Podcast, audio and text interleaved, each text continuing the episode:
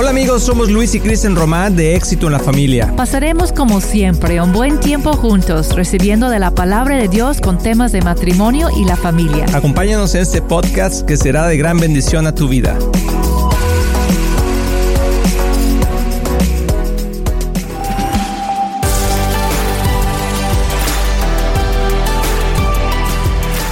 Hola amigos, qué bueno que estamos aquí ya de regreso en otro programa más. Me encanta poder estar aquí platicando con ustedes, con Kristen, comiendo palomitas. Eh, si vieran ya aquí, ya hicimos toda una kermés. Tenemos aquí buñuelos, café, chocolates. No, no es cierto.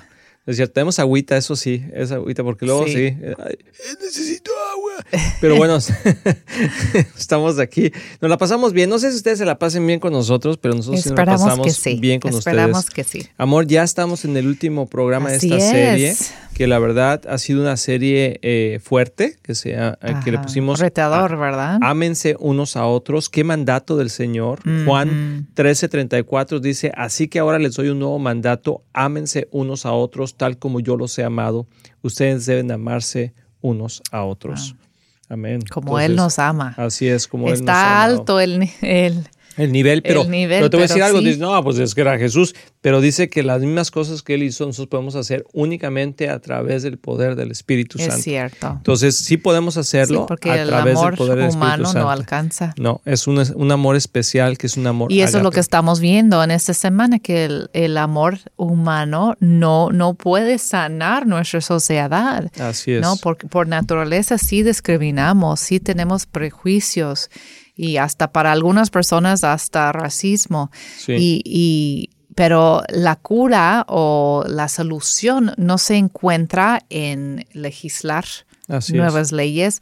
No digo que no debemos hacer nuevas leyes que son más justas, claro que sí, pero no es, no es la solución. La solución final a un problema de corazón no es una ley es, nueva, así es. una- solamente ayuda, pero la solución se encuentra en Cristo y se encuentra en la iglesia. Así Que, es. que nuestras iglesias también tienen que ser lugares donde no hay discriminación, Así es. ¿verdad? Y Pablo hablaba mucho de eso. Así es, sí, es cierto. Y a- en cuanto a como social, económico y diferentes niveles, porque no se trata nada más de la piel, ¿verdad? Así Hemos es, visto eso, así es, del así es. color del piel. Así es. Y algo que, que queremos tocar en este, en este día, eh, este, este programa, es la forma de reconciliar. O sea, cómo podemos reconciliar, porque obviamente, pues sí, todas esas son tragedias grandes que pasan en nuestra sociedad y que lamentablemente van a seguir pasando por la falta de amor de Dios en nuestros corazones. Sí. Entonces, no se trata nada más de una ley más. Hay muchas leyes, pero y podemos crear más leyes y más leyes y más leyes, pero si no tenemos la ley escrita en nuestro corazón de. Dios, entonces vamos a seguir haciendo injusticias. Es cierto.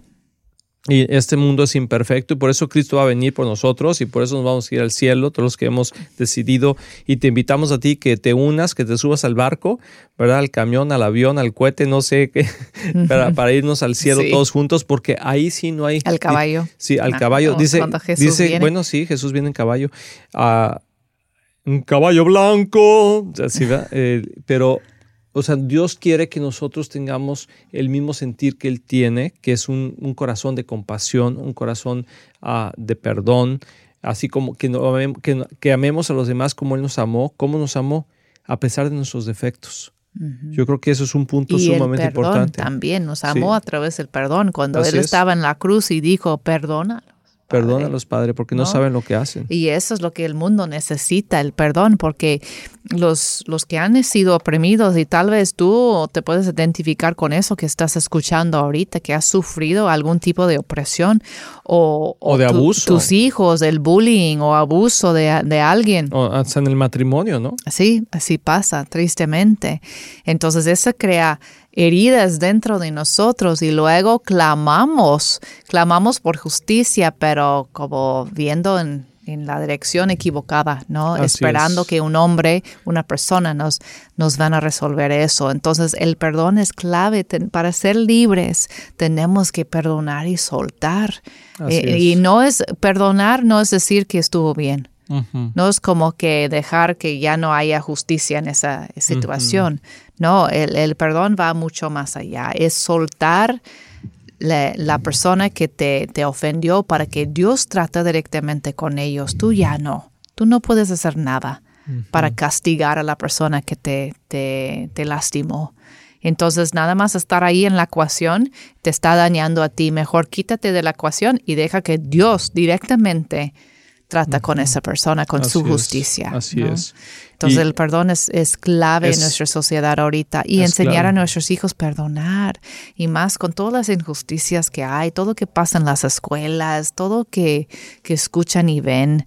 Y hay tanta amargura en los corazones y por eso la gente se está Ah, lastimándose y por eso hay tanta violencia. Eh, sí, y nos estamos autodestruyendo. y, ¿sabes quién es el único que sale ganando aquí, amor? El diablo. Sí. Porque a eso vino, a robar, matar y destruir. Y cuando, cuando eso sucede en nuestras vidas, en nuestros corazones, cuando, es, cuando hay ese odio, con esa amargura, entonces lo único que va a salir de eso es destrucción. Entonces, Claro que tenemos que hacer algo, pero Dios nos invita a reconciliarnos con Él, a reconciliarnos unos con otros, a traer paz unos con otros y, y ser agentes de reconciliación. sí, claro que está, por ejemplo, en 2 Corintios 5, 18, 20 dice, todo esto proviene de Dios que por medio de Cristo nos reconcilió consigo mismo y nos dio el ministerio de reconciliación. Esto es que en Cristo Dios estaba reconciliando, reconciliando al, al mundo consigo mismo. O sea, Cristo, Dios mismo, estaba reconciliando al mundo consigo mismo a través de su propio sacrificio, porque no había el poder humano que pudiéramos reconciliarnos con Dios por el pecado que hay en el corazón del hombre.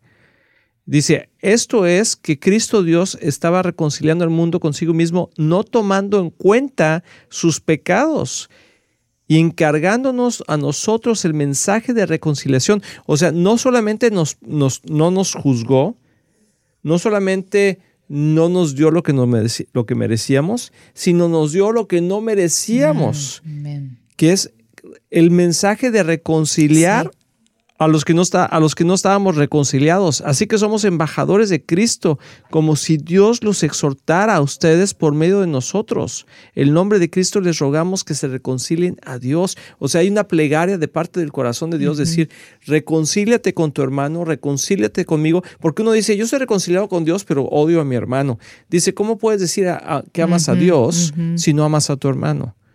Entonces, tenemos una, sociedad enferma el día de hoy, pero por falta de amor, por falta de perdón. Y Dios está diciendo, ustedes son los reconciliadores y, se me hace increíble cómo Dios cree tanto en nosotros. Y es el mismo ejemplo que Jesús hizo con Judas. O sea, Judas estaba tratando de reconciliar a, digo, Jesús estaba tratando de reconciliar a Judas, mm. ¿sí? A tal punto que sabía que se robaba el dinero, a tal punto que sabía que, que, lo iba a traicionar, a tal punto, sin embargo, seguía confiando en él y decía, sí, toma, guárdalo.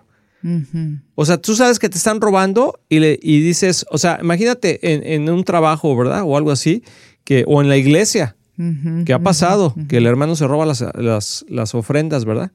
Y, y sabiendo tú que Siempre tienes la esperanza. Como sí, le dices, oye, te, encargo que te lleves la bolsa de dinero, ¿no? Y sabes que posiblemente lo va a hacer, pero siempre tienes la esperanza de que no lo haga. Y eso es el corazón de Dios. Siempre tiene la esperanza de que no lo hagamos porque lo conocemos a Él, porque Él es un buen Padre. Pero como vimos en las historias pasadas, o sea, si pedimos un Dios, un rey que no sea Dios en nuestros corazones, vamos a tener injusticias y vamos a hacer cosas que no queremos hacer, como lo hizo Caín con su hermano Abel, por el resentimiento, el celo, todo lo que ya hablamos. Pero hoy en día, amor, yo quisiera que nos platicaras ah, una historia de reconciliación en este tema tan, tan difícil de, las opresiones y de, las injusticias. Y platícanos, eh, les va a encantar esa historia porque al final del día tiene un final feliz. Sí, sí. Y, es que todo el mundo puede cambiar. O sea, con Dios todo el mundo puede cambiar. Es cierto, no debemos esperar el cambio, ¿no? Si, si no hay ese encuentro con Jesús, porque hay personas que están tan tan dañados y tan ciegos, ¿no? Es, espiritualmente, que no los puedes convencer con tus palabras, ¿no? Pero Dios puede hacer lo, lo, imposible. Y esa es la historia de John Newton. Y John Newton, aunque tal vez no has escuchado su, su nombre, seguramente has escuchado uno de sus cantos que él escribió, que, que es el canto de Gracia Sublime.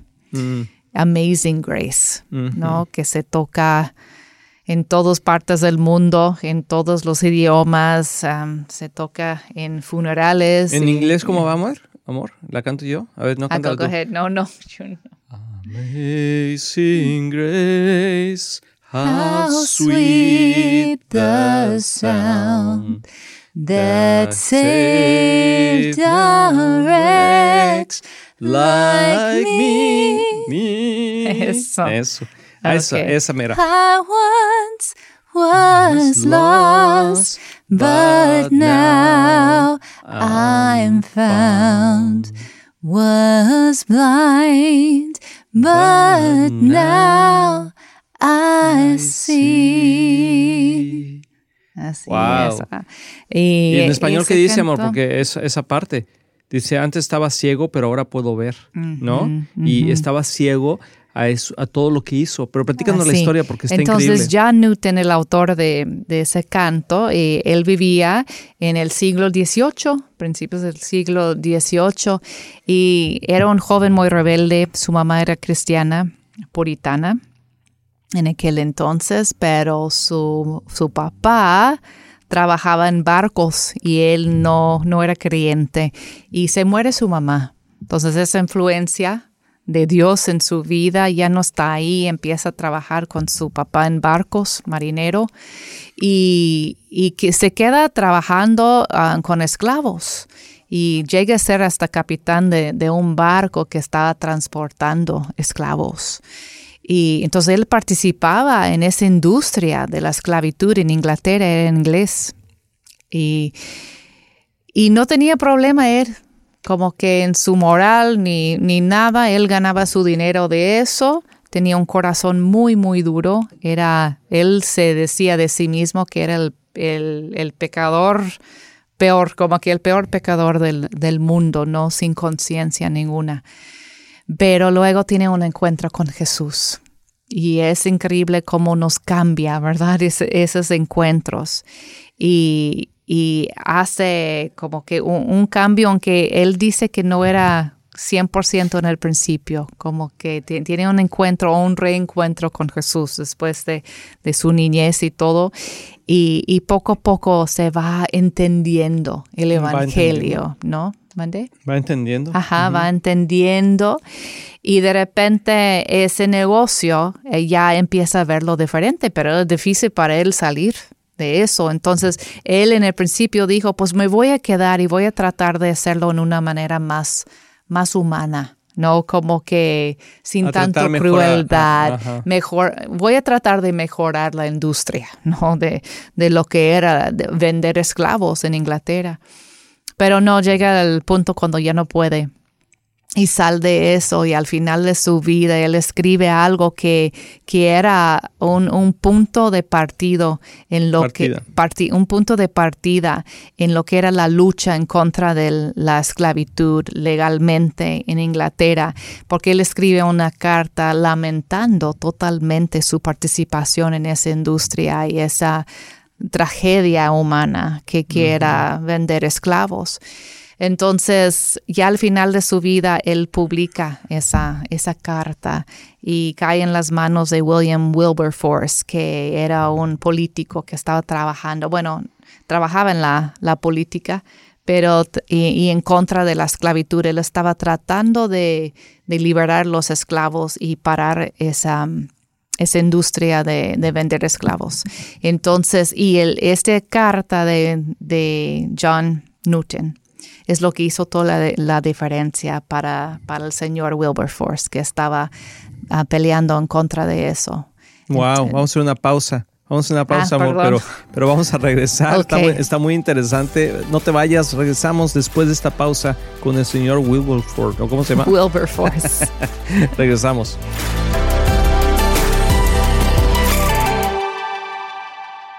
Amigos, estamos muy emocionados porque ya tenemos un nuevo libro que se llama Un matrimonio divino. Lo hicimos con todo el corazón, con toda la intención de que tu matrimonio pueda tener éxito. En este libro vamos a tocar temas súper interesantes que seguro van a cambiar la trayectoria de tu matrimonio para bien. Y algo importante acerca del título Un matrimonio divino es que divino significa algo que viene de Dios y conlleva su bendición. Y también significa algo que se destaca por su hermosura. Y eso es exactamente lo que queremos en nuestro matrimonio, su bendición y la belleza. Así es, lo puedes adquirir ya aquí en el link de abajo y yo sé que va a ser de gran bendición, compártelo con otras personas, disfrútalo tanto como lo hicimos nosotros cuando estuvimos escribiéndolo y lo hicimos pensando en ti.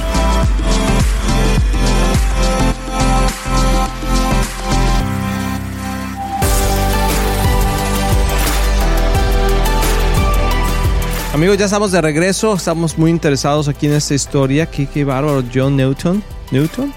Ah, y, y ahorita estamos con el señor William, que era un político de Inglaterra. A ver, amor, continúa. Entonces él como que le, le da la fuerza de seguir luchando porque este señor William había luchado por años y años y años y parecía que no ganaba nada, como que la gente no podía entender y ver que, que era amoral, que, que era terrible lo que estaban haciendo pero a través del testimonio de, John Newton y, y cómo él salió de eso y él vio la luz y él escribe una carta para que todos puedan leer que, que una experiencia real de mm. alguien que estaba ahí y luego ve la luz, ¿no? Y sale y empieza a decirlo como era. Sale. Mm. sale. él sale de eso y empieza a poder describir las atrocidades que pasaban dentro de esa industria. Entonces, uh, esa fue crucial en, eh, como una, como dije, un punto de partida para la, lo que era la guerra en contra de la esclavitud en Inglaterra. Y William Wilberforce luego puede hacer un impacto y cambian las leyes y hacen ya leyes que, que um, lo hacen ilegal, pues, vender esclavos en Inglaterra. Y era a través del trabajo de William Wilberforce, pero también el testimonio de un señor que con este encuentro tan poderoso con Jesús. Y luego escribe esta canción. Ajá. Porque es la historia de pues su arrepentimiento, diciendo, solo por la gracia sublime de Dios, Él me podría perdonar, que yo era ciego, que yo no podía ver, pero ahora sí, ya veo, porque la luz de Dios me, me iluminó. Entonces sí, esa es la historia del canto. Así es, impresionante este, esta historia, siempre me ha impactado mucho. Cuando escuchaba yo la canción, pues no entendía, no tenía mucho concepto de lo que quería decir. La había escuchado algunas veces en México, algunas veces la escuché en español, pero como no había encontrado el, no había encontrado el trasfondo tan fuerte, ah, ahora viviendo en los Estados Unidos y sabiendo más sobre la historia de la esclavitud aquí en los Estados Unidos. Y, y solamente quiero decirles a toda la gente que nos está escuchando que hay redención que en Cristo hay redención, que sí podemos cambiar, que sí podemos ser mejores seres humanos, que sí podemos ser más a la imagen y semejanza de Dios, pero tenemos que caminar abajo de su mandato, abajo de su guianza, bajo su cobertura, bajo su amor, bajo su disciplina, bajo sus principios, eh, en perdón, en, en, gracia, en misericordia, y para realmente poder encontrar una justicia divina que al final del día, como digo, en este mundo vamos a seguir teniendo aflicciones, va a seguir habiendo injusticias, va a seguir habiendo gente con corazón duro, como, como lo éramos tú y yo, ¿sí? Y, y, que aún Dios nos está transformando y aún Dios está trabajando en nuestras vidas. Pero como dice Jesús, o sea, ámense como yo los amo. O sea, cómo nos ama con nuestras imperfecciones, pero con el deseo de creer siempre lo mejor de nosotros. Y yo creo que eso es algo que, que va a sanar nuestra tierra, va a sanar nuestro mundo cuando empecemos a creer lo mejor uno de otros. Cuando podamos decir, ¿sabes qué? Sí, eh, creo, que, creo que has cometido errores, pero creo en ti. Creo que puedes cambiar. Creo que puedes mejorar. Creo que puedes salir adelante. Creo que puedes ah, ser esa persona diferente y yo también, yo también, pero no porque, porque yo, yo sea mejor que tú, sino por la gracia de Dios, por la gracia de Dios. Entonces, uh, Y, eso es lo que yo quiero dejar en los corazones de todos nosotros a través de esta serie, que sí podemos amarnos de una manera como nos amó Jesús, siempre y cuando nos sometamos, nos humillamos a Él, y nos, nos, nos despojemos o nos quitemos de preceptos y prejuicios e ideas uh, que nos arrepintamos, de tener un corazón duro, de, de, también ser parte del problema, porque a lo mejor tú no has hecho un acto de discriminación racial eh, directamente, pero sí has hecho actos de opresión, de, de injusticia con tus hijos, con tu esposo, con tu esposa, con tus padres, con el trabajador, con,